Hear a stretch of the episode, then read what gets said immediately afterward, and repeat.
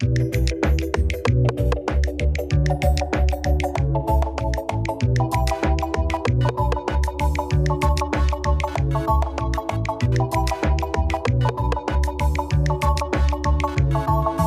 hallo, hallo. Herzlich willkommen zu einer neuen Folge Climate Gossip. Welcome back, es gibt uns noch. Wahnsinnig. Es fühlt sich ein bisschen an wie das erste Mal, Ja, das weil stimmt. es so lange her ist. Ja, es ist einfach, äh, ist einfach viel los. Das Leben kommt dazwischen. ja, ist wirklich so, leider.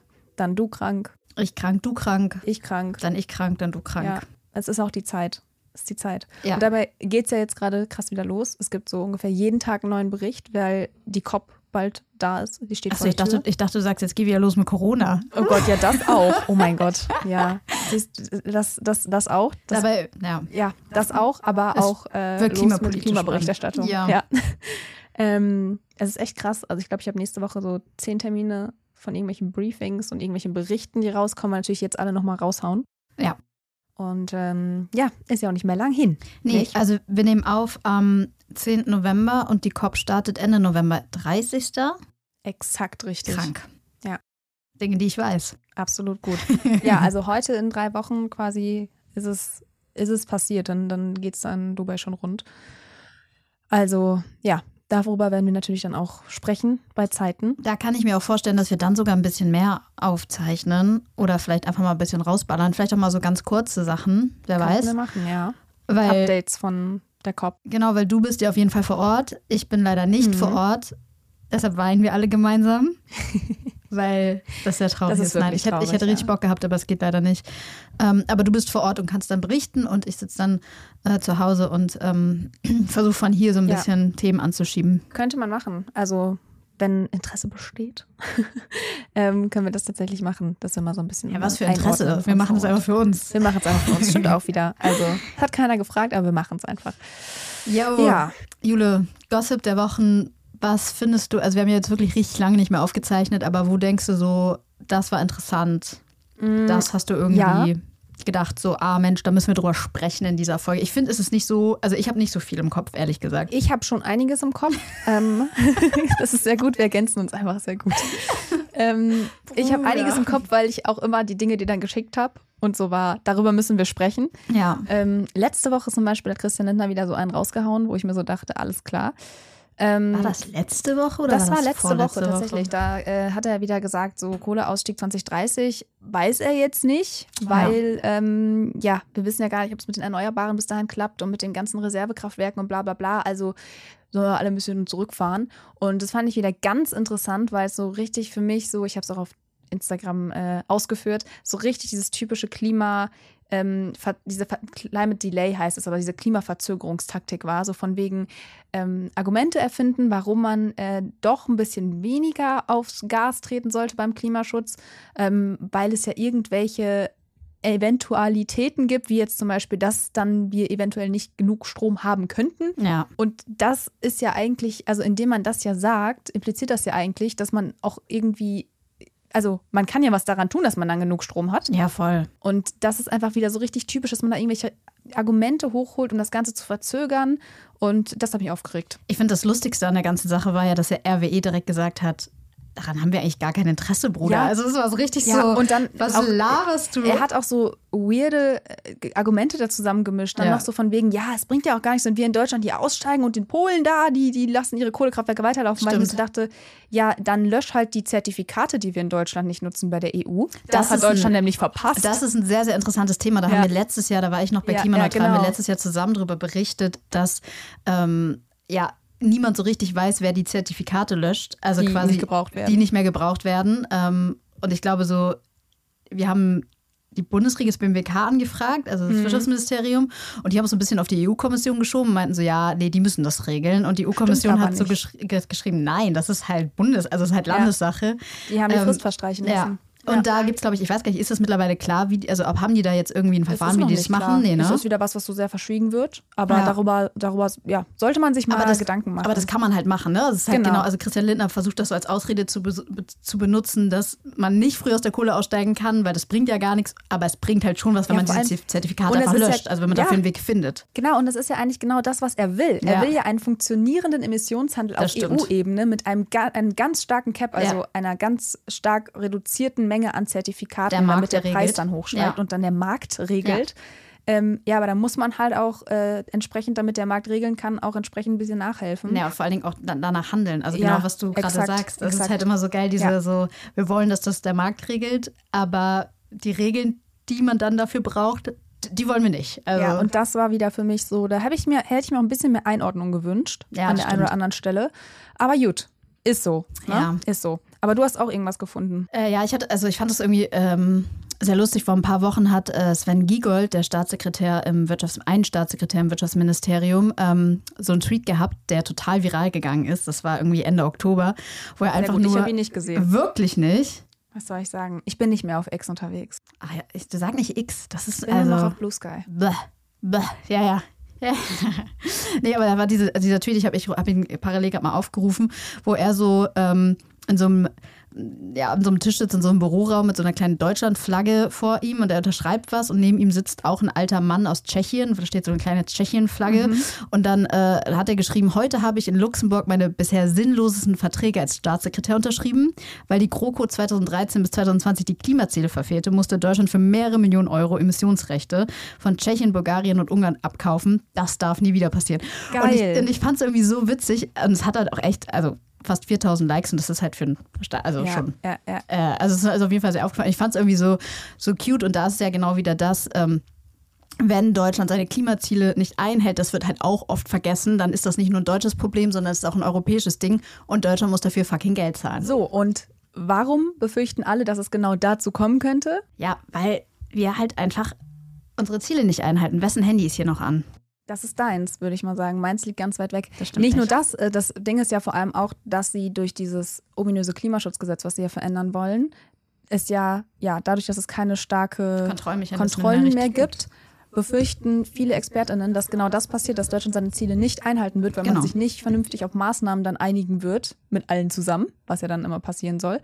Und dass wir dann genau das, was der Herr Giegold jetzt blöd findet, in fünf, sechs, sieben, acht Jahren weiterhin machen müssen, weil Voll, einfach ja. unsere Ziele verfehlen. Und vor allen Dingen redet, also wir, tun, wir sind immer so Verschwörungsideologen, dass wir sagen, da redet niemand drüber. Es ist ein bisschen lächerlich, aber ich habe schon das Gefühl, dass das echt überhaupt nicht in der, im allgemeinen Bewusstsein ist, dass das Deutschland Geld kostet. Also, dass es nicht nur unser Problem ist. Ja, weil es so in der Zukunft ist. Ich glaube, genau. das, das verdrängen halt viele und sind so, ja, sind, das sind dann Zukunftsprobleme, aber no, es fängt halt jetzt an. Wir könnten es jetzt vermeiden. Und es ist ja ganz interessant, vielleicht noch ganz kurz auch dazu, das Klimaschutzgesetz, das wird gerade noch beraten. Da gibt es jetzt gerade so Anhörungen im Bundestag und da, die war jetzt vor zwei Tagen, äh, glaube ich, und da gab es massiv Kritik an diesem, also wir haben ja auch schon hier drüber gesprochen, was da drin steht. Wir haben sehr intensiv drüber Sehr gesprochen. intensiv, also hört euch die Folgen an.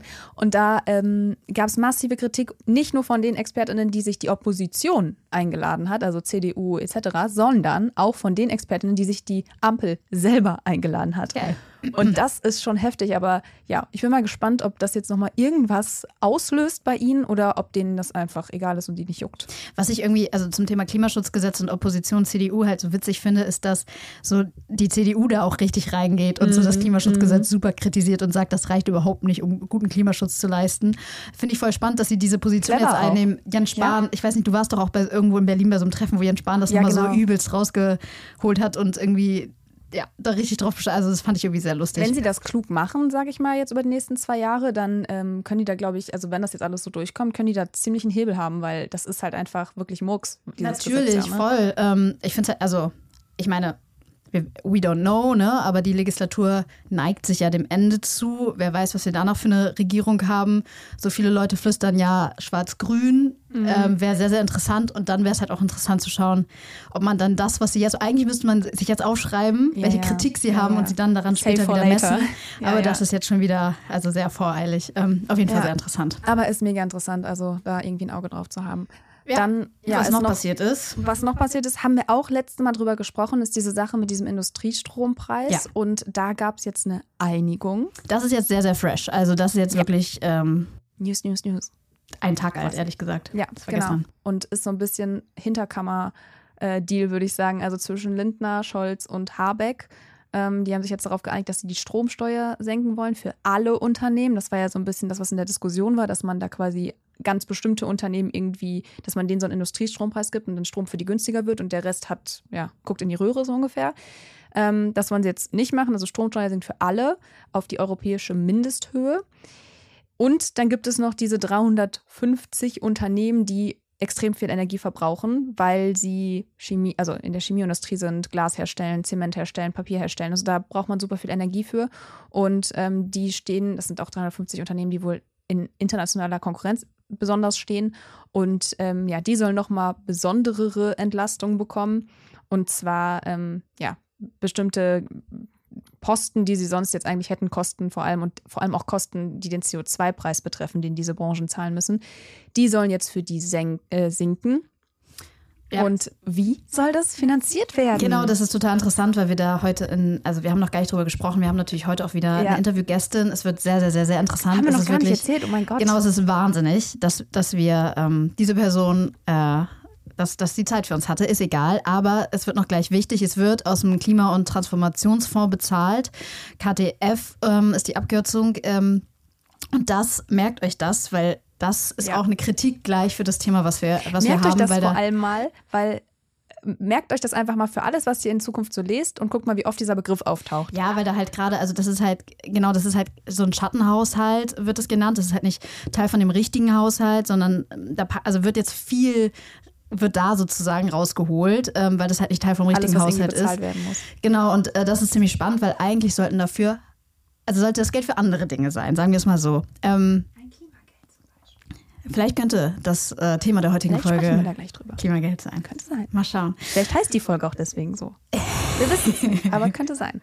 Chancen stehen gut. Lol. Naja, auf jeden Fall gibt es ähm, an diesem, also was man sagen muss, ist es jetzt nicht, genau, was du eben auch schon gesagt hast, es ist halt nicht dieser Industriestrompreis, weil Genau. Lindner wollte das nicht, Scholz hat sich da auch sehr schwer getan, Habeck hat das halt so gepusht, aber jetzt halt diese Einigung dabei. Ähm, und da gibt es voll, also natürlich auch wieder Kritik und was ich voll spannend finde, was ich gelesen habe, auch wieder von ähm, Malte Kreuzfeld, den wir schon öfter erwähnt haben, aber das habe ich heute ähm, auf Blue Sky tatsächlich sehr intensiv verfolgt, dass das so diesen richtig energieintensiven Unternehmen gar nicht so richtig was bringen soll. Ja, ist zu Da wenig hat er wieder ne? rumgerechnet. Ja. Müsst Das- ihr euch mal anschauen. ja, Müsst ihr mal bei Blue Sky so seine, seine, seine Threads durchlesen. Ähm, oder auch bei Twitter hat er es wahrscheinlich auch gemacht. Aber äh, ja, ich habe übrigens auch noch einen Code, falls jemand einen Code braucht. Einfach bei Samira melden. Einfach meine DMs leiten. Ja, und dann wurde ja auch kritisiert, also von German Watch grundsätzlich, aber das haben wir ja auch letztes Mal schon gesagt, dass ähm, ein großer Kritikpunkt auch an diesem Industriestrompreis schon war, dass man das halt eigentlich an irgendwelche Bedingungen knüpfen müsste, Ja. die irgendwie damit zu tun haben, dass äh, ja, Unternehmen versuchen, klimafreundlicher zu Voll. werden. Und ja, so konnte man jetzt so nichts zu rauslesen. Ich glaube, es ist nicht der Fall, dass das irgendwie an sowas geknüpft wird. Und das wäre halt voll wichtig eigentlich. Ich verstehe das halt nicht. Ich finde das immer so eine, also, also quasi eine verlorene Chance. Ja. Also bei so vielen Dingen habe ich das immer gedacht, dass sie das, also dass die das einfach so an bestimmten, ja, an so bestimmte Maßnahmen knüpfen. Und ich verstehe, also das ist vielleicht wahrscheinlich ein bisschen naiv und ein, vielleicht verstehe ich Politik auch noch nicht genug, aber ich verstehe es manchmal einfach Ich glaube, nicht. es dauert immer zu lang. Weil man dann ja erst wieder Standards und dann muss man gucken, okay, Ja, wie, aber ne, was I don't gilt know. für welche du kannst Branche. ja schon in die Gesetze einfach Dinge reinschreiben und das halt bestimmt, also das musst du halt Vor allem, wenn man möchte. ausarbeiten. Ja. mal so, ne? wenn man möchte.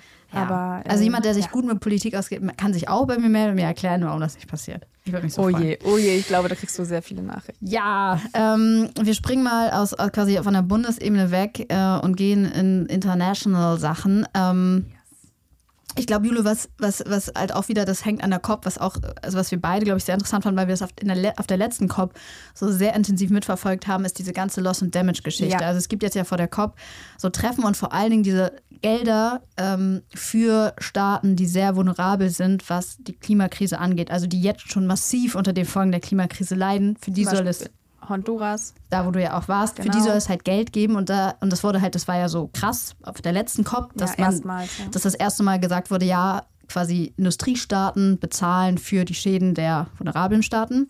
Aber jetzt sollte in diesem Jahr vor dieser COP ausgehandelt werden, wie, also wie geht das überhaupt? Welchen Fonds gibt es dafür? Wer, also wer behält diesen Fonds in der Hand? Also musst du unfassbar viel so, ja, organisatorisches geklärt Ja. werden, ehrlich gesagt. Ähm, und da gab es jetzt einen wichtigen Fortschritt, oder? Ja, mega. Und ehrlich gesagt habe ich damit nicht gerechnet, dass das kommt. Also es gab so eine Gruppe, die haben sich ja das Jahr über immer getroffen und wollten halt halt, ja, aushandeln, wie diese Rahmenbedingungen halt aussehen sollen, alles, was Samira gerade schon gesagt hat. Und die konnten sich bisher auf nichts einigen. Also nicht, wer einzahlen soll, wer Geld daraus bekommen soll und vor allem auch nicht, wo dieser Fonds angesiedelt, sein soll. das war das Wort, was ich eben gesucht Genau, habe. das ist ein ganz großes Thema, weil äh, die USA haben vorgeschlagen, dass bei der Weltbank, ja, dass die sich darum kümmern soll.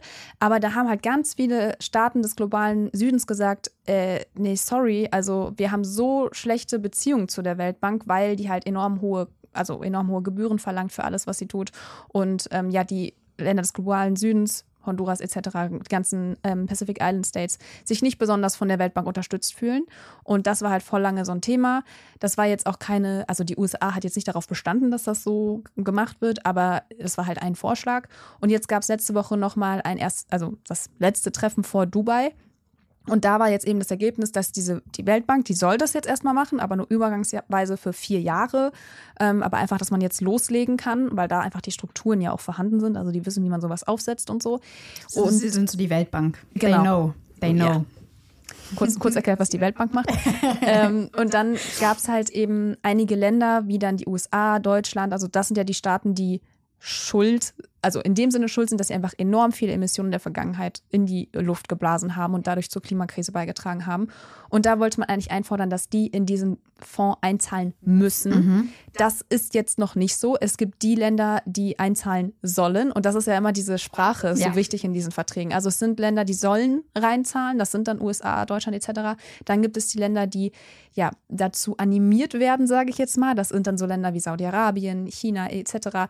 Und das ist ja auch ein Thema, darüber haben wir auch letztes Jahr schon mal gesprochen, weil das war ja auch da schon Thema. Also diese Einordnung von verschiedenen Staaten, Saudi-Arabien und China, die gehören ja offiziell Ja. laut UN, also laut diesem Klimarahmenvertrag von 1992, Ja. das muss man immer noch mal dazu sagen. Das sind da sehr, wurden die Länder, alt. genau, Ja. da wurden die Länder eingeteilt in Entwicklungsländer, in ähm, Industriestaaten und ja, da gehörten China und Saudi-Arabien eben noch zu den Entwicklungsländern und der gilt halt noch. Voll. Und, und wenn, Und also wenn, genau. man, wenn man jetzt sagt, sozusagen, diese Länder sollen Gelder bekommen, dann würde China da halt noch dazugehören. Aber Ja. das wollen halt vor allen Dingen so Und große. Nationen wie Europa und USA Ja. wollen das halt auf gar keinen Fall. Und deshalb gibt es da halt auch immer die ganze Zeit so, also das ist einfach schwierig. Ähm, und ich weiß nicht, wer, also, also jetzt gerade ist noch nicht klar, wer das Geld bekommt. Also es, die haben sich darauf geeinigt, dass es eben die besonders äh, betroffenen Staaten sein Ja. soll. Also das ist schon mal ganz gut. So die Sprache ist schon mal geht in die Richtung.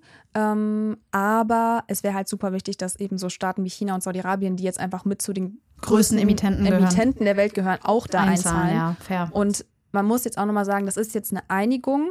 Die ist auch mega gut. Das ist aber erstmal nur ein Entwurf. Und das muss jetzt nochmal auf der Kopf verhandelt werden. Und da müssen nochmal alle zustimmen. Und deswegen, ja, also ich habe so ein paar Texte gelesen, wo, wo dann so, wo es dann so hieß, also vom Guardian zum Beispiel, die das Thema krass covern. Also Ja, das ist, glaube ich, die beste halt- Berichterstattung einfach. Ja, habe ich auch schon öfter gedacht. Und die haben halt gesagt, so, es gibt eigentlich so einen Konsens, dass man an dieses, was da jetzt besprochen wurde bei diesem Treffen, nicht nochmal rangeht, Mhm. weil das jetzt eigentlich so der beste Outcome ist, den man irgendwie haben konnte.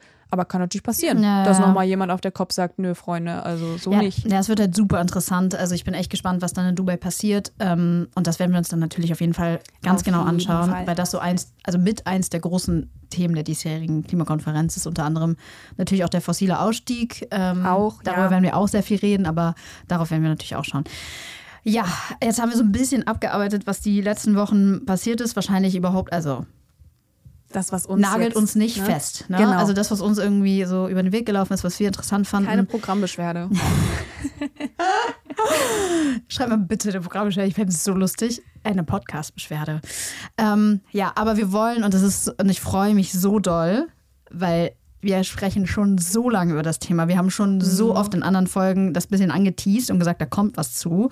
Ähm, und ich bin, also ich habe es ja eben schon gesagt, unfassbar happy, dass wir das jetzt so umsetzen konnten, weil wir haben die absolute Expertin auf dem Themenfeld ähm, für uns, also bekommen. Äh, Für uns auch für einfach. uns bekommen. Ja, es war ganz, also ganz toll. Ähm, ihr werdet gleich ein sehr, sehr interessantes Interview mit Brigitte Knopf hören. Freut euch da schon mal drauf. Die arbeitet beim MCC und ähm, ist auch Teil des Genau, Expertenrats stellvertretende Vorsitzende Stellvertretende des Expertenrats für Klimafragen. für Klimafragen. Also quasi die Person, die immer diese ganzen Sofortprogramme von der Regierung judgt und sagt, Leute, das ist nicht genug.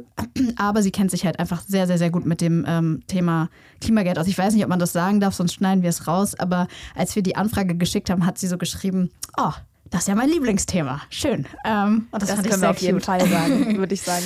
Aber Ja. ähm, äh, first things first, Was ist das Klimageld? ja, genau. Also ich finde es ist einfach relativ easy zu erklären. Man muss sich so vorstellen, dadurch, dass der CO2-Preis jetzt die nächsten Jahre steigen soll, also wird einfach einiges teurer. Das ist quasi, und das ist kein Zufall, das ist geplant, das ist politisch gewollt. Das ist ganz wichtig zu sagen. Also Heizen wird teurer, Tanken wird teurer, halt fossile Dinge werden teurer. Um vielleicht ganz kurz zu sagen, die Grundidee ist, CO2 endlich einen Preis zu geben. genau, weil das, also genau. Weil, weil es einen Schaden anrichtet in Ja. der Atmosphäre und endlich diesen Schaden einzupreisen, heißt das so schön in der äh, Volkswirtschaftslehre. Und deswegen kriegt halt auch endlich CO2 einen Preis. Voll. Und ähm, da ist es natürlich voll unfair, weil wenn man das jetzt einfach teurer macht, dann können die Leute, die halt voll viel Geld haben, denen ist es ja egal. Die sind dann, also, ja, ist ja scheißegal. Wir können ja einfach weiter heizen, weiter Auto fahren, weiter was auch immer machen. Ja, und Leute, die wenig Geld haben, für die wird es dann richtig schwierig. Und da ist halt die Idee, das sozial auszugleichen mit einem Klimageld. So, und das ist jetzt total spannend, weil, und ich habe extra nochmal alle Wahlprogramme der Parteien geschaut, weil ich mich da damals noch so dran erinnern kann, 2021, als wir uns so sehr intensiv auf Interviews vorbereitet haben zur Klimapolitik, da haben wir da damals schon viel drüber gesprochen, weil wir das halt spannend fanden, dass es halt bei der SPD, bei, der, bei den Grünen und auch bei der FDP genau das im Wahlprogramm stand. Also Eigentlich der einzige Punkt, wo sie sich einig wo sie waren. sich einig waren. Und ich habe, warte, ich, ich scroll hier mal runter. Ich habe es irgendwo hingeschrieben, genau. Also die FDP nannte es damals noch Klimadividende. Bei der SPD war es der Pro- Pro-Kopf-Bonus. und äh, die Grünen haben gesagt, das ist das Energiegeld, also Geld, was man an jeden Einzelnen auszahlt, um diesen CO2-Preis auszugleichen. So, und jetzt haben sie sich im Koalitionsvertrag halt auf das Klimageld geeinigt. Also das ist jetzt sozusagen das Wording dazu. Ich muss gerade kurz schmunzeln, weil ich habe vergessen, dass die FDP es Klimadividende genannt hat. Und was, wie geil kann man denn bitte für sein Klientel Ja, ja. etwas, Etwas benennen? branden, ne? Das ist ja herrlich. Ja, ja, ich finde es auch sehr lustig. Wahnsinn. Ähm, so, und jetzt ist halt irgendwie so, dass wir uns gedacht haben, so krass. Also, ihr wolltet das irgendwie alle haben. Ihr habt Mhm. das alle in euer, euer Wahlprogramm geschrieben. Es steht im Koalitionsvertrag, dass es halt die Legislatur umgesetzt werden soll. So, warum dauert das so lange? Was ist da los? Woran hattet ihr legen? Woran liegt es? Und das ist so ein bisschen die große Frage, die irgendwie viele Leute, also es war so ein bisschen so, als ob man das so in so eine hintere Kammer so gepackt hat. So, da kümmern Voll. wir uns nicht drum. Äh, das liegt ja jetzt da hinten. Ähm, genau, wir wollen, wir wollen nicht zu viel vorwegnehmen, aber was wir noch interessant fanden, ähm, weil in dem Interview wird auch, also Brigitte Knopf erklärt auch äh, sehr viel, wir wollen jetzt nicht zu viel vorwegnehmen, aber was ich noch super interessant fand, dass Österreich und Schweiz tatsächlich halt schon sowas haben. Also die haben ein ähm, quasi, also die haben ein Klimageld und in Mhm. Österreich ist es halt so, dass es seit 2022 jährlich ausgezahlt wird. Und die haben das in Ähm, ein paar Monaten geregelt. ja, das war, also es ist richtig krass, dass es da halt schon so funktioniert.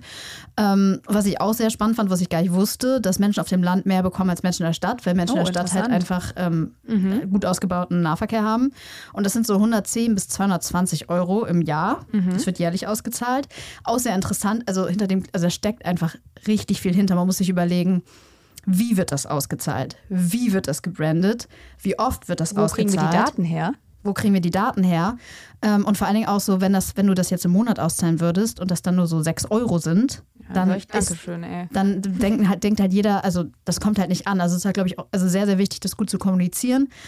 Ähm, darum darum wird es gleich auch gehen. Genau. Ich, ich, ich merke so richtig, ich will nicht so viel vorwegnehmen, weil ich das Interview so gut finde, dass ich so denke, ah, ich will eigentlich nichts weiter sagen. Aber ähm, um vollständig zu sein, die Schweiz hat eben nämlich auch ein Klimageld und die machen es nochmal anders. Die zahlen es auch jährlich aus, aber es wird da über die Krankenkasse ausgezahlt.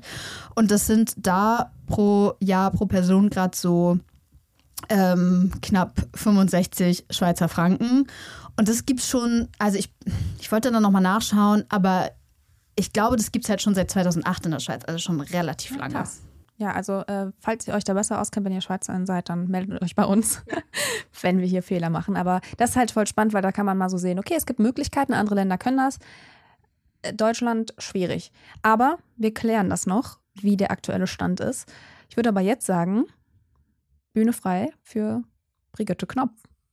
Brigitte Knopf, wir freuen uns sehr, dass Sie heute da sind, dass Sie sich die Zeit nehmen, um mit uns über Klimageld zu sprechen. Und ich würde direkt mal mit der ersten Frage anfangen. ganz basic, warum ist ein Klimageld aus Ihrer Sicht eigentlich wichtig? Also wir haben ja in Deutschland einen CO2-Preis im Gebäude- und im Verkehrssektor. Das heißt, für das Heizen äh, zahlen wir einen Preis und ähm, für Benzin zahlen wir einen Preis von äh, derzeit 30 Euro pro Tonne CO2. Und wenn man sich das anguckt, dann ähm, welche Verteilungswirkungen das hat, dann sieht man halt, dass unsere Haushalt, unsere Einkommen sozusagen relativ zu dem Einkommen, was sie haben, überproportional belastet werden. Untere und mittlere Haushalte vor allen Dingen. Und dann ist immer die Debatte, naja, also äh, Klimaschutzpolitik wird ja nur gelingen, wenn es sozial gerecht ist. Und jetzt ist die Frage, was kann man dann machen? Und das Schöne beim CO2-Preis ist, dass wir ja Einnahmen haben, die wir ähm, durch diesen äh, Preis generieren. Und dann ist die Idee des Klimageldes, dass man eben diese Einnahmen pro Kopf zurückgibt. Ja, und da ist dann schon klar, ein unterer, ein, also ein Haushalt ähm, mit äh, unterem oder mittlerem Einkommen hat von 100 Euro, die im Jahr zurückgegeben werden, natürlich mehr als ein ähm, einkommensstarker Haushalt zum Beispiel. Und damit, mit dem Klimageld, will man es eben schaffen, dass man dann diese Verteilung sozusagen so ausgestaltet, dass sie sozial gerecht ist und dass gerade untere und mittlere ähm, Einkommen dann tatsächlich ähm, auch netto davon im Jahr profitieren und sozusagen mit einem Plus rausgehen, obwohl eben der CO2-Preis zu, zunächst mal zu höheren Kosten führt, aber das eben über das Klimageld abgefedert wird. Und wie würde so ein Klimageld in einer perfekten Welt für Sie aussehen? Also wie oft müsste es ausgezahlt werden? Wie hoch wäre es? Naja, in einer perfekten Welt hätten wir ein bisschen höheren CO2-Preis auf jeden Fall. Ja, ähm, dann könnte man auch noch ein höheres Klimageld auszahlen. Im Moment könnte man, wenn man die Einnahmen nimmt, die wir für Gebäude und, im Gebäude- und Verkehrssektor zahlen, könnte man etwa so ähm, 100 Euro auszahlen pro Jahr. Das ist natürlich nicht so viel. Ja, ideal, wie gesagt, höherer CO2-Preis. Dann könnte man auch eine monatliche Auszahlung machen, weil das natürlich etwas ist, weil Leute eigentlich eher monatlich rechnen. Ne? Gehalt bekommt man monatlich, Kindergeld bekommt man monatlich. Monatliches Klimageld wäre ähm, prima auch für die Sichtbarkeit. Aber da muss man natürlich gucken, wenn das nur 10 Euro im Monat sind, ähm, dann kommt das eher als zu gering an. Und insofern ähm, denke ich, dass man erstmal mit einem jährlichen Klimageld sozusagen einsteigen sollte. Und das muss man aber auch gut kommunizieren, dass man sagt, ja, ihr zahlt mehr, wenn ihr mehr Auto fahrt oder wenn ihr ähm, eine höhere Heiztemperatur habt, aber ihr bekommt dann eben auf jeden Fall pro Kopf 100 Euro im Jahr zurück. Mhm. Warum ist es denn so wichtig aus Ihrer ähm, Sicht, dass das auch wirklich, ja, wirklich so als Klimageld, sage ich mal, so aufs Konto überwiesen wird? Es gibt ja auch immer so Vorschläge von wegen, das irgendwie über die Steuer äh, zu machen, dass man dann da irgendwie äh, weniger Steuern zahlt, beziehungsweise über die Steuererklärung zu machen. Warum ist das so wichtig, dass es das wirklich so als Posten dann nachher auf dem Kontoauszug, sage ich mal, äh, zu finden ist? Aus meiner Sicht ist eben genau diese Sichtbarkeit so wichtig. Ja, also dass man ein klares Signal setzt als Staat, ja, es gibt steigende Preise, die brauchen wir für Klimaschutz, aber das ist nicht, um euch zu schröpfen sozusagen, sondern ähm, um die Investitionen in die richtige Richtung zu lenken. Und dann machen wir eben eine Rückverteilung über das Klimageld, sodass das sozial ausgewogen ist. Und deswegen gehört da schon auch eine Menge Kommunikation hinzu. Ja, und wenn man das über die Steuer macht oder wie das jetzt läuft, die EEG-Umlage ähm, sozusagen dagegen zu finanzieren, bekommt ja kaum jemand mit. Das ist den wenigsten Leuten, glaube ich, klar, dass es da eine Entlastung gegeben hat. Und deswegen hat das Klimageld was damit zu tun, hier ein sichtbares Signal auch des Staates zu setzen. Ja, ähm, da gibt es Verteilungswirkungen, aber die kompensieren wir eben über das Klimageld. Mhm. Jetzt haben das ja alle Ampelparteien in ihrem in ihrem Wahlprogramm 2021 gehabt. Ich habe mal nachgeschaut, das hieß dann immer anders, also pro Kopf Bonus, ich glaube Klimadividende bei der FDP ähm, und Energiegeld, Energiegeld, bei den Grünen. Ja. Ähm, und da fragt man sich ja schon, warum ist das noch nicht da? Also quasi, was sind die Probleme im politischen Prozess? Alle Parteien wollten das. Es steht auch im Koalitionsvertrag. Warum dauert das so lange und was sind da die Probleme? Ja, ich würde sagen, die Probleme sind auf drei Ebenen. Das eine ist die ganz banale technische Ebene. Wie können, kann man als Staat jedem äh, Bürger, jeder Bürgerin ähm, ein etwas zurückzahlen. Ja? Diesen Kanal, ich nenne das mal Kanal, ähm, gibt Land bisher noch nicht. Das heißt, das muss man neu aufbauen. Wir haben als MCC verschiedene Vorschläge gemacht. Ähm, man könnte das zum Beispiel über die Familienkassen machen, wo sowieso das Kindergeld schon ausgezahlt wird, wo es ja eigentlich schon eine Beziehung zwischen Staat und Individuum gibt, wo was ausgezahlt wird. Hat man sich jetzt scheinbar eher dagegen entschieden. Das bedeutet, man muss eigentlich eine neue IT-Infrastruktur ähm, aufbauen und ähm, äh, ja, das, das dauert, ginge auf jeden Fall schneller, als es äh, meines Erachtens, als es derzeit getan wird. Aber das ist sozusagen das technische Problem erstmal. Da wurde aber jetzt gesagt, ähm, ja, das soll im Jahre des, im Laufe des Jahres 2024 stehen. Zumindestens ähm, ein, ein Teil davon, das Register, möchte ich mal sagen, wo das dann ausgezahlt wird, ist, glaube ich, immer noch unklar. Da braucht es auch sowas wie ein äh, Klimageldgesetz eigentlich dafür, was meines Erachtens noch nicht in Arbeit ist. Also das, das ist auch ein Problem.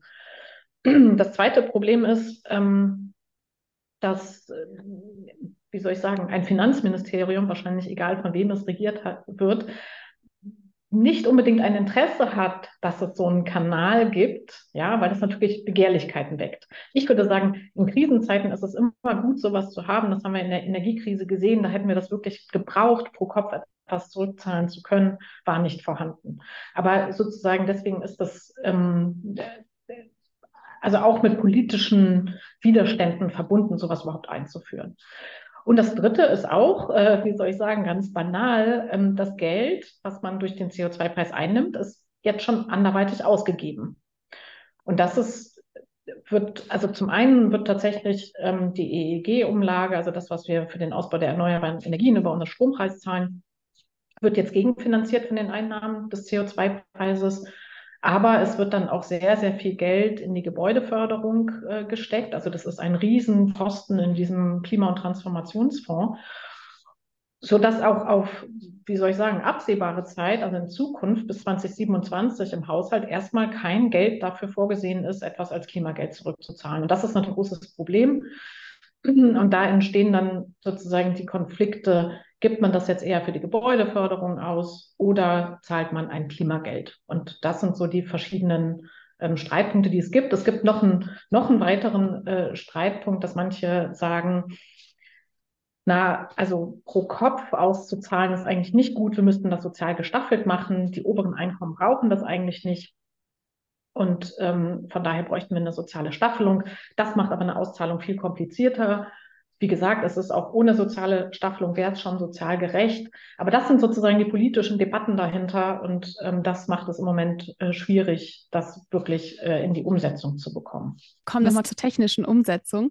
Ähm, wir haben nämlich mal im Vorfeld beim Finanzministerium mal nachgefragt, wie der aktuelle Stand ist und was da jetzt eigentlich so am Ende des Prozesses ähm, rauskommen soll, also was wir dann da bekommen werden. Und klar ist ja erstmal, dass es jetzt eben über diese Steueridentifikationsnummer laufen soll und die soll mit einer IBAN verknüpft werden, ähm, eben für diese Pro-Kopf-Auszahlung.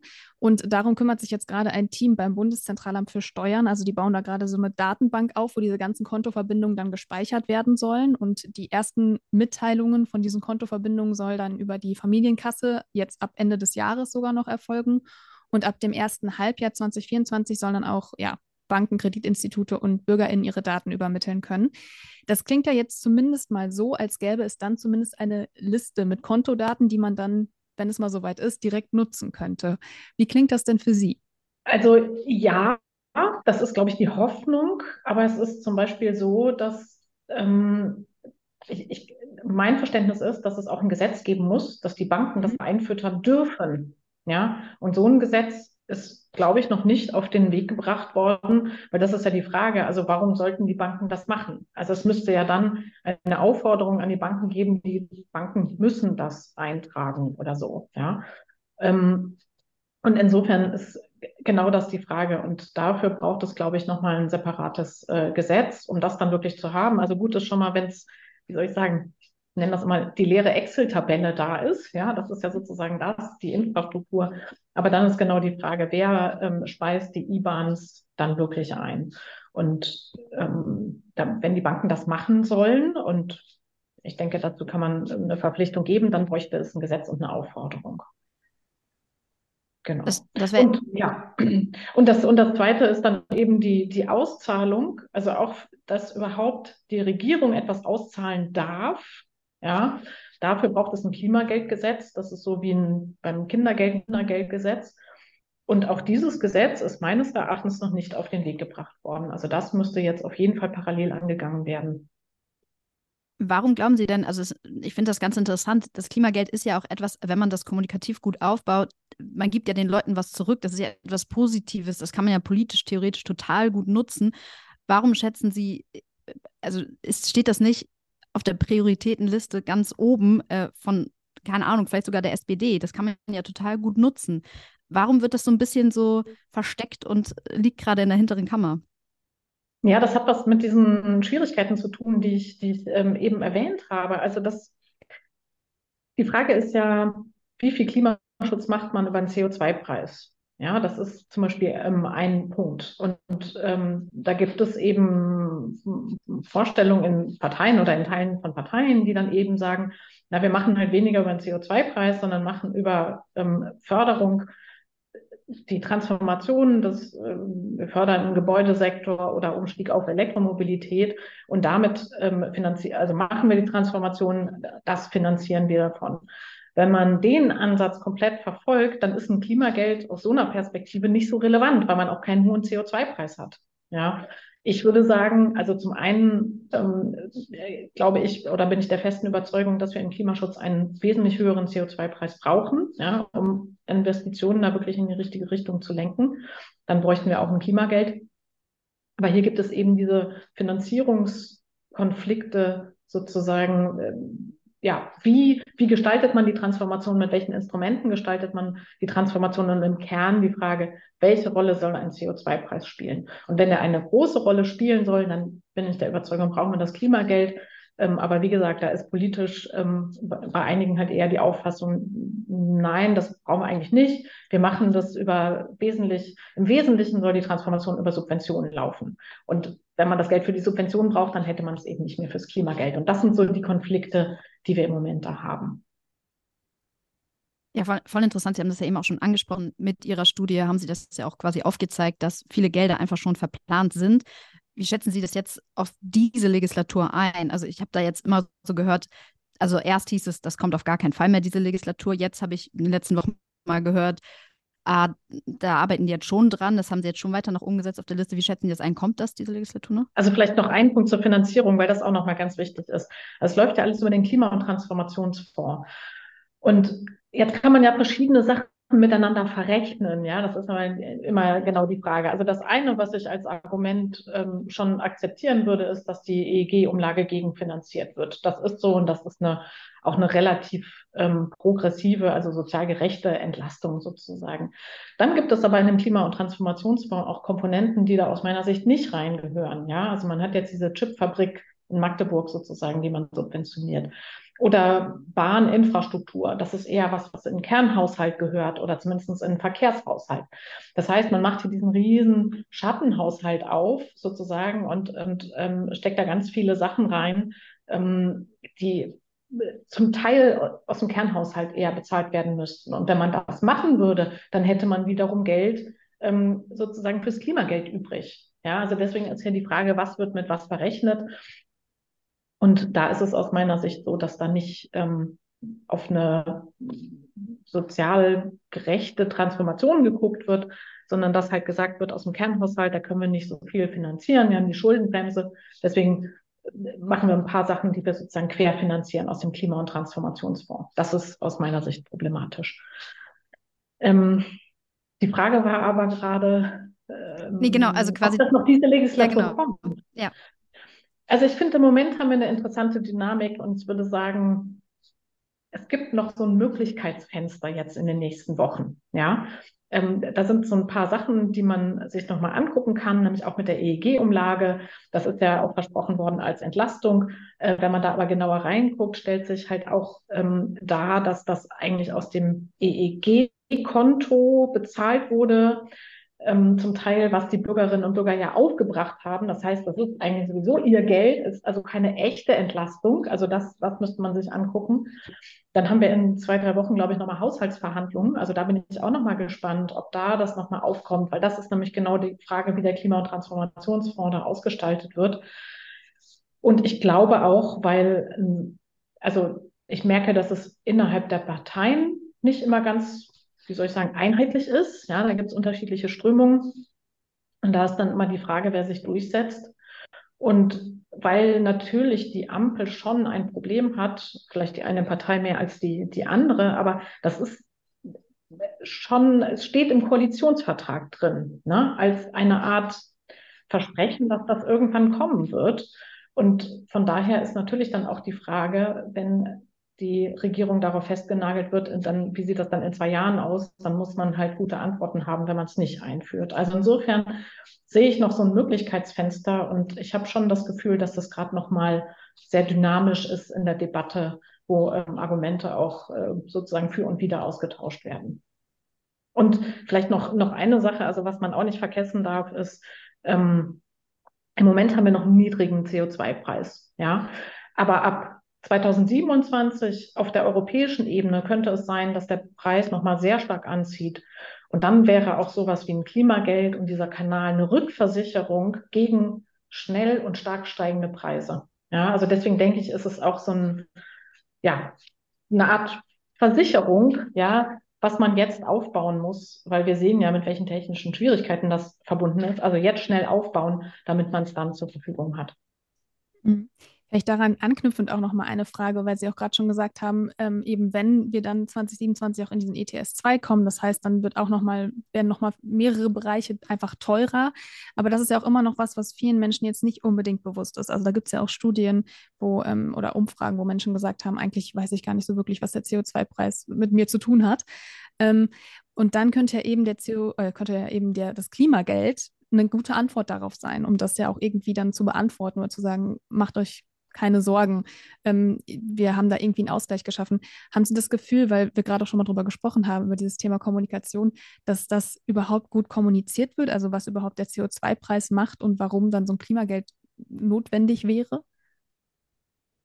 Nee, ich habe nicht das Gefühl, dass das gut kommuniziert wird. Und das ist auch ein Problem aus meiner Sicht, weil ein CO2-Preis wirkt letztlich auch über Ankündigungen. Ja, also es ist nicht immer nur der momentane, instantane Effekt, sondern sozusagen an, die Ankündigung eines langfristig steigenden Preises. Das ist total wichtig.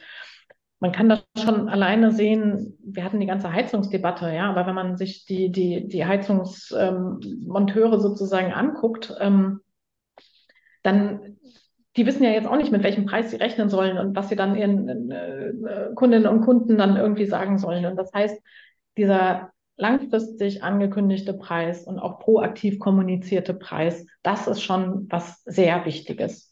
Und man weiß zum Beispiel aus Studien, weil manche sagen, ja, also der Preis an der Tankstelle, der schwankt ja auch immer im Laufe des Tages und da reagieren die Leute auch nicht. Und man weiß eben, dass wenn Preise angekündigt werden, ja, ähm, und politisch sozusagen gesetzt werden. Das hat einen drei bis viermal so großen Effekt, als wenn es nur so willkürliche Schwankungen aufgrund des Ölpreises sind. Das bedeutet, Kommunikation ist schon auch ein entscheidender Baustein bei dem CO2-Preis. Und deswegen denke ich, müsste die Politik da stärker in die Offensive kommen, diese CO2-Preise proaktiv zu kommunizieren. Ja, das ist ein wichtiges Element. Ja, es gibt steigende Energiepreise. Aber dann haben wir eben als Ausgleich das Klimageld. Und das ist sozusagen das Gesamtpaket. Dann hätte man auch die volle Wirkung davon. Ja, sehr, sehr interessant. Was mir nochmal wichtig ist, weil mhm. Manchmal klingt es auch so, als wenn das Klimageld das Allheilmittel wäre. Ja, also wir machen CO2-Preis und dann machen wir Klimageld und dann ist alles gut. Und ich glaube, so einfach ist es eben auch nicht, weil wenn wir uns nochmal angucken bei den Verteilungswirkungen, ja, ähm, also habe ich ja gesagt, mittlere und untere Einkommen äh, werden dann übers Klimageld entlastet. Aber der Punkt ist, wenn man jetzt so an die Größenordnung von 100 Euro im Jahr denkt, ist auch klar, von den 100 Euro im Jahr kann ich mir auch kein E-Auto leisten. Ja, also ich kann den Umstieg nicht finanzieren oder dann eine Wärmepumpe oder Haussanierung oder sowas, wenn ich in einem, irgendeinem Altbau wohne.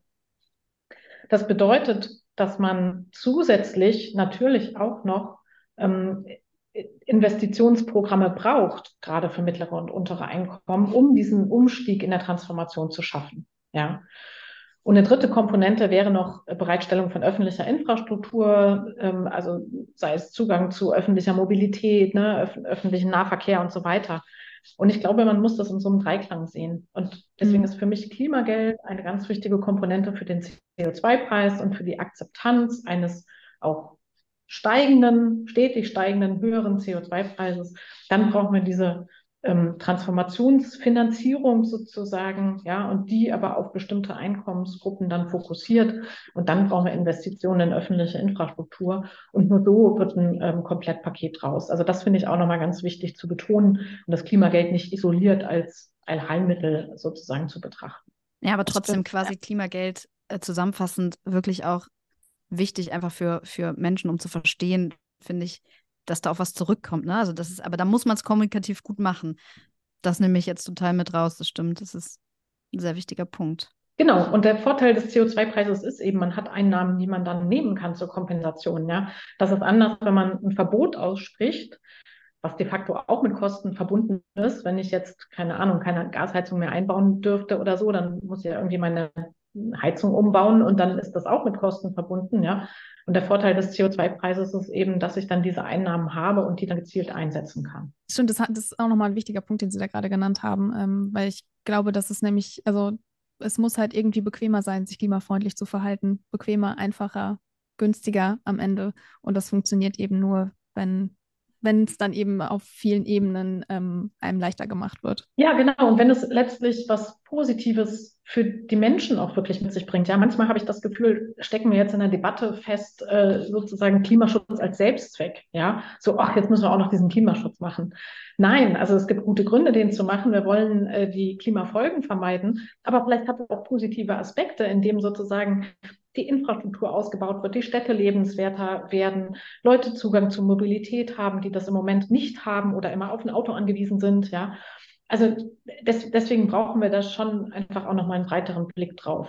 Ja, es ist total lustig, dass Sie das ansprechen, weil wir da uns auch mal, also Jule und ich auch mal viel Gedanken darüber machen, was da in der Kommunikation eigentlich falsch läuft. Also warum wir auf diesem Negativtrip auf einmal gelandet sind, überhaupt nicht sozusagen die Chancen sehen oder irgendwie ja, diese Verbesserung, ähm, da bin ich, also das ist nochmal ein ganz anderes Thema. Da könnte man jetzt auch ja. nochmal eine halbe Stunde drüber sprechen, das aber stimmt. bin ich auch sehr gespannt, also oder quasi äh, äh, beobachtet es interessiert, warum der von politisch ja kommunikativer Seite einfach nicht mehr kommt. Aber naja, ja, warten wir mal ab. warten wir mal ab, was da noch ähm, kommt. Ähm, Frau Knopf, vielen, vielen, vielen Dank, dass Sie sich die Zeit genommen haben, äh, uns das zu erklären, auch nochmal niedrigschwellig zu erklären, ähm, was es mit dem Klimageld auf sich hat. Ähm, ja, wir sind mal sehr gespannt, wie das jetzt in den nächsten Monaten weiterläuft und werden das natürlich beobachten. Danke, dass Sie bei Climate Gossip zu Gast waren. Sehr gerne, hat Spaß gemacht. Ja, krass, ey. Ich, also, danke an Brigitte Knopf. Wahnsinnig, dass wir die Expertin zu dem Thema ja, bei uns im Podcast hatten und die uns das einmal alles von Grund auf erklärt hat. Richtig, richtig cool. Und ich muss ehrlich sagen, was bei mir auch nochmal hängen geblieben ist, wir haben uns ja auch schon lange mit dem Thema beschäftigt, dass Klimageld ein Teil der Lösung ist, ja. obviously, aber es natürlich nicht die Lösung ist. Voll. Aber es ist halt ein wichtiger Schritt. Es sind einfach viele Dinge, die passieren müssen ja. gleichzeitig. Und ich bin aber sehr gespannt, also ich bin wirklich sehr gespannt, mhm. ob das diese Legislatur jetzt noch kommt oder nicht, weil man halt irgendwie gerade auch so beides hört. Also man hört auf der ja. einen Seite, äh, dass es nichts mehr wird. Gerade hat, glaube ich, Spiegel, ich habe das beim Spiegel gesehen, äh, bei Instagram, dass die auch so ein Erklärvideo über das Klimageld gemacht haben und dann gesagt haben, ah, das soll ja diese Legislatur nicht mehr kommen.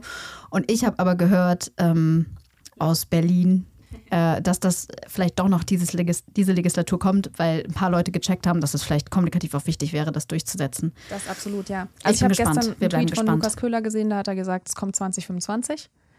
Heißt vor, nach der Bundestagswahl, we don't, we don't know. know. Aber, ähm, und was wir bekommen, wissen wir auch nicht. Lukas Köhler, vielleicht noch kurze Einordnung von der FDP. Ja, oh, sorry, genau. Aber ähm, genau, ich habe halt. Wirklich guter Mann. Nach, ja. Den will ich auch einladen, Jule. Das können wir gerne mal machen. Also, Falls du Lukas, das hörst, Lukas. Du, das du bist herzlich eingeladen. Ich habe aber noch mal, also wir haben ja mit Brigitte Knopf über so ein paar Sachen gesprochen, wo wir uns jetzt, also wo sie auch meinte, weiß ich jetzt auch noch nicht so genau. Ich habe das jetzt auch noch mal gecheckt dann im Nachhinein, dass ähm, zum Beispiel diese Frage, auf welcher Rechtsgrundlage eigentlich so die Banken die Kontoverbindungen und sowas rausgeben dürfen und wie das eigentlich zusammen, also dass das alles connected werden darf, weil es gibt ja noch kein Klimageldgesetz, das hat sie ja auch noch mal gesagt. Ja, genau. Das gibt es ja einfach noch nicht. Genau. Und da, braucht es das? Hast, genau. Das hast du nachgefragt. Genau. Braucht es das wirklich? Und äh, dafür, ähm, da komme ich gleich zu, dafür haben sie erstmal, dass man das darf, diese ganzen Kontonummergeschichten, dafür haben sie das Jahressteuergesetz letztes Jahr geändert, habe ich auch nicht mitbekommen. Okay. Ähm, ist aber wohl Fakt. Und dann habe ich mal bei unserem Bundesministerium für Arbeit und Soziales nachgefragt, dessen Minister Hubertus Heil ist von der SPD. Und das war mal sehr interessant, weil ich hatte das Gefühl, ich kriege mal eine richtige, ich krieg mal eine richtige Antwort auf die Frage, äh, Was nicht oft passiert. Was nicht Nee. oft passiert. Ähm, und die haben eben gesagt, dass es eigentlich, also wenn es ein Leistungsgesetz geben soll, Leistungsgesetz heißt, dass es zum Beispiel das Kindergeld ist im Bundeskindergeldgesetz. Mhm. Also da, da steht da drin so, wer hat Anspruch, wie ist das organisiert, Auszahlungen, blub, blub, blub. Das wussten wir Ähm, davor auch noch nicht, dass es für solche Sachen halt so Gesetze geben muss, ne? Genau, Ja, muss es aber auf jeden Fall. Und da hat das Bundesarbeitsministerium eben gesagt, das ist eigentlich, ähm, also dafür ist das BMWK zuständig, Mhm. weil das Geld ja aus dem Klima- und Transformationsfonds kommen soll Und und, da sind den wir. verwaltet das BMWK. Ja. Und genau, also das müsste es einmal geben. Und dann haben die eben auch noch gesagt, dass es noch ganz viele weitere offene Fragen gibt. Zum Beispiel, welche Behörde soll das Ding denn verwalten, das Mhm. Klimageld? Also ist das auch das BMWK oder irgendjemand anderes? Dann auch die Frage, ähm, ja, kann es eine soziale Staffelung geben? Und das ist ja auch das Interessante. Die SPD will das ja. Also, dass eben Menschen mit weniger Geld Ja. prozentual mehr Klimageld bekommen als Menschen, die sehr viel Geld haben. Oder zum Beispiel das ja auch in Österreich mit zwischen Land und Stadt ist ja, Ja. auch voll klug. Und das ist auch noch nicht geklärt, wie man das irgendwie regeln könnte und ob es das überhaupt geben soll, weil die FDP will ein pauschales Klimageld, das, stimmt. für jeden gleich sein, also gleich hoch sein soll. Das ist auch wieder so ein Punkt, da ist man sich hier sehr uneinig. Und ähm, ja, dafür gibt es aber jetzt aktuell eine, ich möchte das Wort aussprechen, interministerielle Arbeitsgruppe. Geil. Und das finde ich krass, Was, das wie, wie, ist nochmal, wie ist nochmal dieses, sorry, aber wie ist nochmal dieser Satz mit den Arbeitsgruppen? Gibt es da nicht so ein, so ein deutsches Sprichwort? Ich bin ganz schlecht mit deutschen Oh mein Sprichwörtern. Gott, da, da Wenn du nicht weiter falscher weißt- Fuß bei mir komplett. Okay, Wenn schade. du nicht weiter weißt, gründe eine AG, nee, ein, ist kein ein Sprichwort, aber Arbeitskreis? Nein. ein Arbeitskreis. Okay, wir wissen es nicht, aber wenn, wenn wir es wissen, Aber schreiben dann wir gibst du es. so einen Spruch, du weißt, was ich meine, oder? Ich weiß absolut nicht, was du meinst. Schade. Aber dann gibst wir du schon, ich bin zurück ganz sicher, ich bin ganz sicher. Ich habe dich voll unterbrochen, tut mir leid. Ministeriellen Arbeitsgruppe. Ich gehe einfach wieder rein. Ja. Da sind drin das BMWK, also das Bundeswirtschaftsministerium, das Bundesfinanzministerium, das Bundeskanzleramt, das Bundesinnenministerium und Lol, auch noch das Arbeits-, also Ministerium für Arbeit und Soziales. Die beschäftigen sich gerade alle damit. Aber warum denn das Innenministerium? I don't know. Aber wie das jetzt ausgestaltet werden soll. Und ähm, sie würden kurz vorm Abschluss stehen, hat man uns gesagt. Finde ich spannend. Mal gucken. Ähm, aber ja, offensichtlich gibt es da noch mehr offene Fragen, als wir uns gestellt haben. Und es tut sich was, aber ich bin da auch noch nicht so. Also ich kann mir vorstellen, dass sie so 2025 dann sagen, hier ist es. Wollen wir wetten? Und wollen wir wetten? Ich, ich wette, das kommt noch vor, äh, ich, ich, ich glaube, das kommt noch vor 2025. Ich glaube, die bringen das durch. Also 2024 sagst du? Ja, ich glaube, also, also ich glaube, es kommt noch die Legislatur. Also, ja. Ja gut, die Legislatur sage ich auch, aber es kommt auf jeden Fall vor der nächsten Bundestagswahl. Ja, vor der nächsten Bundestagswahl. Ja, aber das würde ich auch sagen. Ja, aber es kann, also viele Leute sagen ja auch, dass es nicht mehr in dieser Legislatur kommt. Pass auf, ich sage, das kommt Ende 2024. Ende 2024. Okay, ich sag dann Die zahlen das 2025. zum 1.1.2025 Nein, auf, aus. was? Lol, das ist in Ich sag das anderthalb. Monaten, Junge. 2025. Nee, du hast 24 gesagt. Nein, ich habe 2025. 1.1.2025. Okay, ja, okay, da würde ich vielleicht mitgehen. Das kann sein. Das funktioniert so nicht, eine Wette. Du musst was anderes wetten. Okay, was wettet ihr? Ja, ich würde, nein, aber ich würde schon, also ich glaube, es wird diese Legislatur noch kommen. Also es gibt viele Leute, die sagen, es kommt diese Legislatur nicht mehr. Ich sage, es kommt. Ja, das sage ich auch. Zweiter Hot Take. Okay, wow. ähm, das kommt noch, weil sonst müssten sie sich die Arbeit ja nicht machen, um sich das nachher Ja, aber guck mal, was wir ja voll spannend fanden zum Beispiel, darüber haben wir jetzt auch noch gar nicht gesprochen, aber du hast ja das BMWK, also das Wirtschaftsministerium, nochmal angefragt. Und da in der, ähm, in der Antwort stand ja, ähm, dass, also quasi, weil wir alle ja immer davon ausgehen, dass die Regierung angekündigt hat, dass sie das Klimageld in der Legislatur bringen wollen, dass das so im Koalitionsvertrag stand, aber die haben ja geschrieben äh, in deiner Antwort, dass sie ja nur gesagt haben, dass sie es vorbereiten sollen. Das fand ich halt auch nochmal spannend. Also, ähm, und darauf haben sie auch, also ich habe das extra rauskopiert aus deiner Antwort. Ähm, da, also da, genau, also I don't know. Let's Ja, see. das ist aber das Ding halt. Ja. Das ist auch, ich glaube, jedes Ministerium antwortet anders. Ich bin wirklich, ich muss sagen, ich fand diese Antwort das erste Mal ein bisschen Ja, eindrücklicher. das ja, Finanzministerium ja. ist da sehr bedacht, Ja, ja, äh, weil die ja, auch genau ja. wissen, Ja, ja. dass sie dann darauf wartet Ja, ja, und dass ja. sie da einen großen Beitrag zu Ich meine, das ist ja auch so ein bisschen das Game. Ähm, aber ich bin mal gespannt, ich habe eine andere Absolut. Anfrage gerade beim, beim äh, Arbeitsministerium noch laufen. Ich bin mal gespannt, ob da auch so eine gute Antwort kommt. Würde ich mich freuen. Ich, ich könnte sonst meinen Kontakt weiterleiten, also kann ich empfehlen. naja, ähm, easy. Ähm, ja. ja. dann sind wir schon wieder am Ende äh, dieser Folge. Ähm, ich hoffe ganz doll, dass das äh, Leuten was gebracht haben, dass sie so diese ganze Diskussion rund ums Klimageld gecheckt Vor allem, haben. wenn das jetzt mal in die Diskussion kommt, so wie Ja. soll es aussehen und so, finde ich das voll wichtig, Das so ein bisschen zu wissen, was ist gut, was ist schlecht. Also Ich habe mir gerade auf die Schul ich habe Ah, uns auf die Schulter gut, geklappt. Sehr gut. Ähm, okay.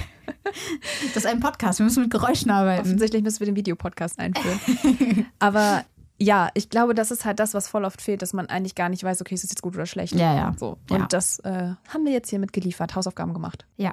Ähm, kommen wir zu, zu ein, ein meiner Lieblingssachen. Äh, Was, was empfehlen wir aus den letzten Wochen? Ja. Und ähm, ich und du jedes hast da jetzt Mal, schon wieder so ganz viele. Oh, jedes Mal. ich will aufhören jetzt langsam. Nee, dein, da steht deine schon wieder Sache stand da tausend schon. Sachen. Deine Sache stand da schon wieder vor drei Tagen und ich war so, fuck, ey, ich habe ich hab gar nichts gelesen. Ich war auf Instagram und TikTok unterwegs, Mann.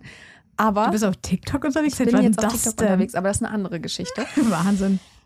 Dann habe, ist mir eingefallen, ich bin ja so ein Mensch, ich habe tausend offene Tabs, kopiere mir dann die Links in, ein, in eine Notiz auf meinem Laptop.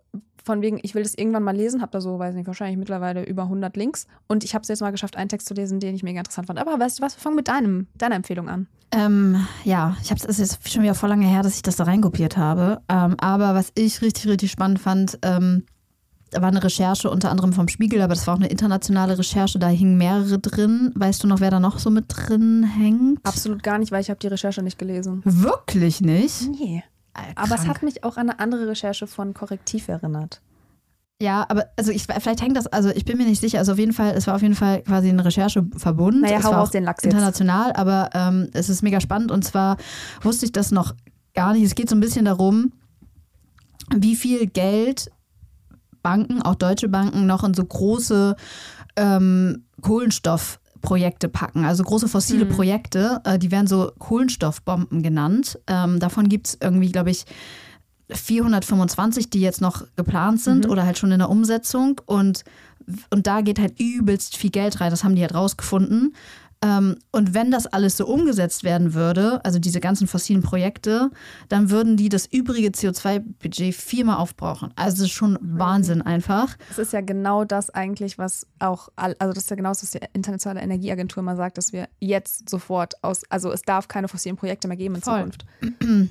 Und, und das haben die, also es war auch nochmal so von wegen so grün, äh, die Banken werben mit so grüne Anlagenfonds und Klimaschutzstrategien, aber in, in echt packen sie so das Geld in so krasse fossile Förderprojekte für Öl, Gas und Kohle und das ist halt schon, also voll, also mega wichtig, dass die das einfach aufgedeckt haben. Ich meine, ich glaube, da haben wir schon mal drüber gesprochen, so das Thema nachhaltige Banken und so ähm, ist ein Thema. Also schaut einfach, wo euer Geld liegt und ob ihr damit so fein seid. Weil Ja.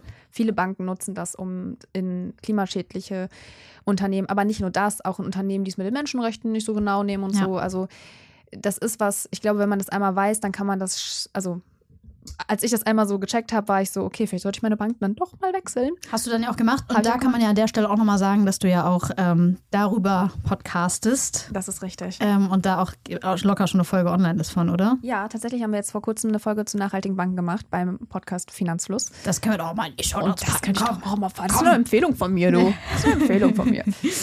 Ja, Ja, was, ähm, was, was, was war das Interessante, was du dir dann mal durchgelesen hast? also Seit langer bei Zeit mich wieder. hat das, ähm, also es war ist eine Analyse vom, von der Plattform Energy Monitor Mhm. und ähm, die haben sich mal angeschaut, also die haben verglichen den US Inflation Reduction Act mit diesem Net Zero Industry Act der EU. Das muss man, also das muss man, darf ich das, aber das ist, glaube ich, erklär mega wichtig. Also dieser ähm, Inflation Reduction Act von der EU ist ja quasi so. Inflation Reduction Act ist von den USA. Äh, Quatsch, sorry.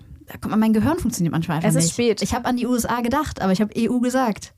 das ist absolut Wahnsinn. fein, deswegen bin ich da. Ja, äh, wirklich, ey. Es ist so schlimm manchmal. Egal. Auf jeden Fall USA halt fette, fette, fette Gelder packen die halt in die Industrie, vor allem auch in die erneuerbare Industrie. voll. ähm, und es ist teilweise so, dass, dass viele Unternehmen jetzt abwandern, beziehungsweise neue Standorte dann in die USA aufbauen, weil die da einfach, ich glaube, mega die krassen Steuererleichterungen Mhm. bekommen. Ähm, es ist für die alles super leicht gemacht. Dem wird so der rote Teppich so ausgerollt mit diesem, mit diesem Inflation Reduction Act. Das war, also viele Leute haben damals, als das durchgegangen ist, Biden auch super da krass dafür gelobt, dass es voll die gute Arbeit ist für auch ähm, grüne Industrie.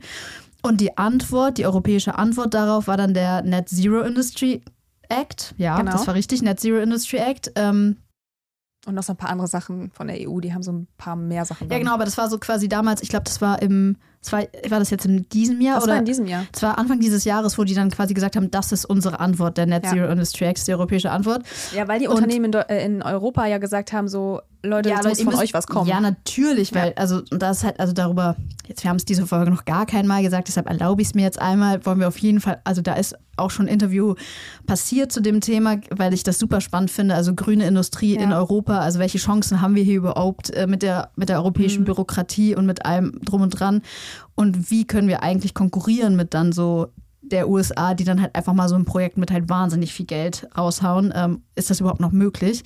Äh, mega, mega, mega interessantes Thema. Aber ähm, ja, das war nur kurz die Einordnung. Wie haben die das verglichen? Was war, was war das Ergebnis von der Analyse? Genau, also ganz kurz vielleicht noch dazu, äh, was das Ergebnis war. Ähm, es ging darum, dass dieser Inflation Reduction Act, der war sehr gezielt. Also der hat sehr gezielt gesagt, so wir, wir fördern das, wir fördern das, wir fördern das. Also Windenergie, Wasserstoff etc. Und die EU hat gesagt, ähm, wir halten an der technologischen Neutralität Ja. fest, also Technologieoffenheit, wie wir in Mhm. Deutschland sagen. Ähm, und dass der Markt halt entscheiden soll, wo investiert wird. Und das ist halt ja schon mal der erste große Unterschied. Ähm, und da sagen halt viele, das ist halt ein Problem, wenn der Markt entscheidet, weil dann sind die Industrien, die schon groß sind, eigentlich immer so die, die ja auch, also es ist ja gerade, das kennen wir auch so, Startups haben immer schwerer mit irgendwelchen neuen Ideen als Unternehmen, die schon lange da sind. Und deswegen ähm, ist es eigentlich nicht so förderlich, gerade für Innovation. Und der zweite Unterschied ist aber einfach, dass die USA und die EU einfach voll unterschiedliche politische Heraus also Vor Voraussetzungen haben. Ja. In der EU kann man, also du hast ja gesagt, viele Steuererleichterungen kann man in der EU nicht machen, weil das muss jedes Mitgliedsland selber entscheiden. Genau, das also, meine ich auch, ja. genau, das können die halt nicht machen. Die ganze Zeit. Und ähm, in den USA ähm, hatten die halt das Problem, dass sie die Mehrheit im Kongress gar nicht hatten und deswegen halt ja gar keine Gesetze oder sowas. Also das ist ja zum Beispiel in der EU auch viel größer, dass man sich auf bestimmte Gesetze einigt, die dann die Mitgliedstaaten umsetzen sollen. Ähm, und das ging in, der, in den USA einfach nicht. Deswegen haben wir einfach gesagt, hier äh, Geld ohne bestimmte Ziele, ohne bestimmte Vorgaben, weil halt Biden wusste, das kann er mit den Republikanern nicht machen. Und das finde ich einfach voll wichtig, wenn man das sich auch noch mal im Hinterkopf manchmal behält, wenn man auf sowas schaut und dann nicht immer nur, ja, in den USA, da schaffen sie es, bla bla bla. Ist einfach komplett andere Situation. Ja, das ist halt, also ich meine, und da, also wir dürfen da nicht zu tief reingehen, weil ich finde das Thema wirklich wahnsinnig Ja, ja. interessant, aber das ist halt genau das, also quasi wie konkurrenzfähig ist die EU eigentlich mit dem politischen System, das wir haben, also weil das einfach Ja. schwieriger ist.